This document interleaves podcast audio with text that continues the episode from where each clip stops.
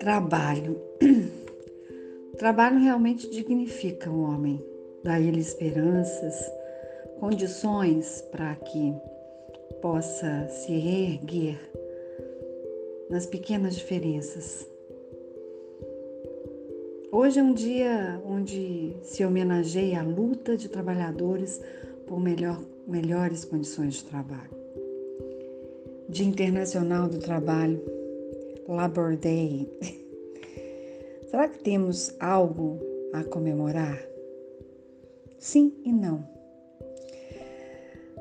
Nos tempos atuais, falta união às classes, sejam elas operárias ou não.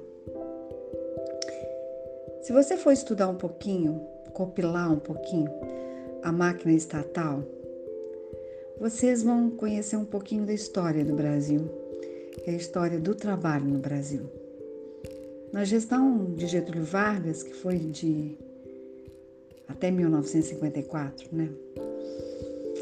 Foi uma época onde o presidente mudou o protagonismo. Ele poderia ter os defeitos que for, mas deixou é, o dia do trabalhador para se tornar o dia do trabalho. Naquela época, é, Vargas fez com que o dia do trabalho tornasse um espetáculo à parte. E aí se perdeu a reivindicação da classe operária. Vargas era um populista e fez com que o primeiro de maio de alguma forma dominasse os trabalhadores sutilmente trabalhador, antes livre, livre para se expressar, passava a ter um trabalho normatizado, legislado pelo Estado. Muitos shows, né? Muitos shows já se viram nessa jornada de trabalho tão árdua que é a do brasileiro. Quantos de nós não trabalham 12, 13, 18 horas diárias? trabalhos mal remunerados. E o que vemos em pleno século XXI, em pleno ano 2022? Poucas passeatas, poucas reivindicações.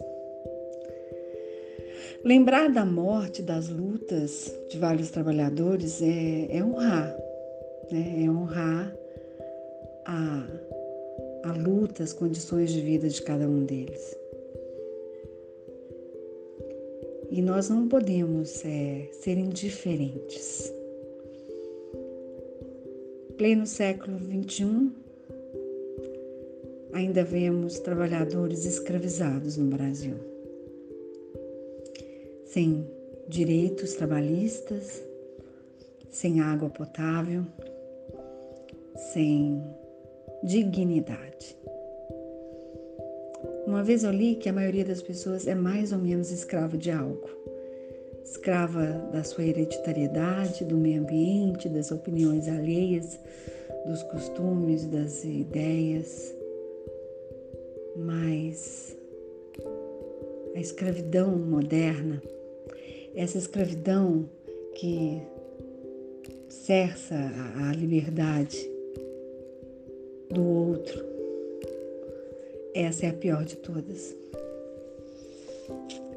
A partir do momento que você é privado da sua liberdade, é escravo até das palavras, é, não temos o que aplaudir, comemorar.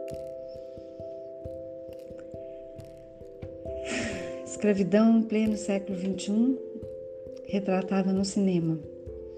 Esses dias é, divulguei, ajudei a divulgar um filme que vai entrar em cartaz no 19 de maio que chama Pureza.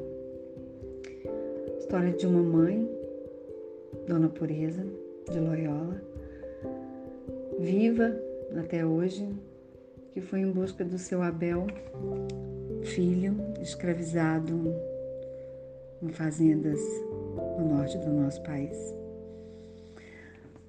Quantas realidades nós não encontramos parecidas com a da natureza?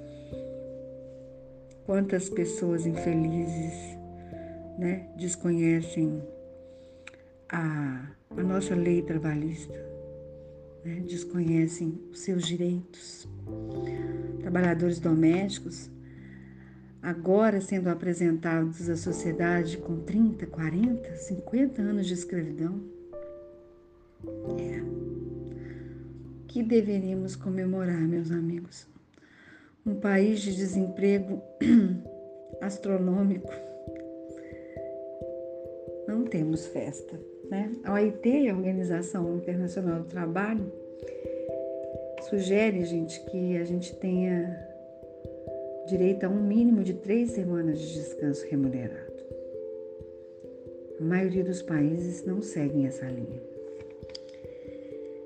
É, nós vemos escravidão não só no Brasil, mas em outros países, mundo afora, África, Ásia, e no Brasil, a consolidação das leis trabalhistas, CLT, está arcaica.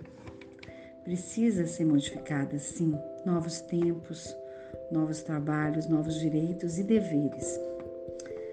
Então, a você, trabalhador, trabalhadora, ao dia do trabalho, que Deus nos dê força para entender e dar a volta por cima.